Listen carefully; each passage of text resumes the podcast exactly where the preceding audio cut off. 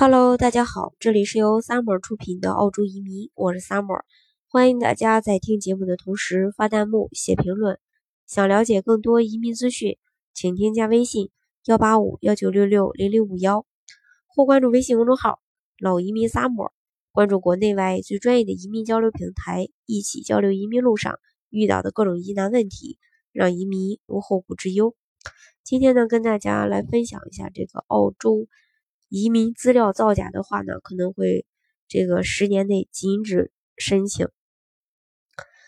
嗯，这个澳洲呢又出台了相关的新规定，移民资料存在错误或者是误导信息的话，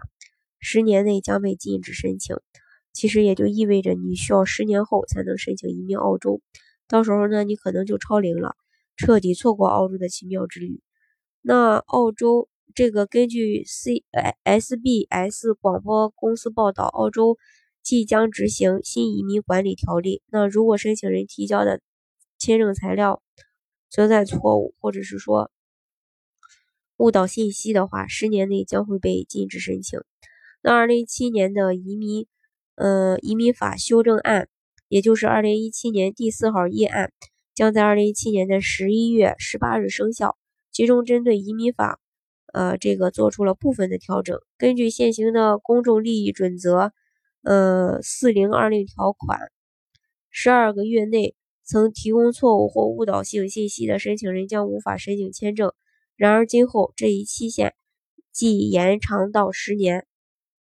意味着曾提供错误信息或者有过这个签证诈骗行为申请人将在十年内都会被禁止申请。嗯，去澳洲。那移民部表示，修正案主要是在防备通过撤销签证申请方式，呃，来规避法规的申请人。那目前部分申请人一旦被移民部怀疑涉嫌签证欺诈后呢，即会诶这个撤回申请，待十二个月追诉期结束后，便再次提交申请。那根据新条令，在过去十年里，曾向移民部移民。审核仲裁庭及这个行政上诉仲裁庭提供造假资料的申请人，或有可能因不符合公利益准则条例规定而被锁定禁止申请长达十年。移民部还表示，提供造假签证资料的申请人也有很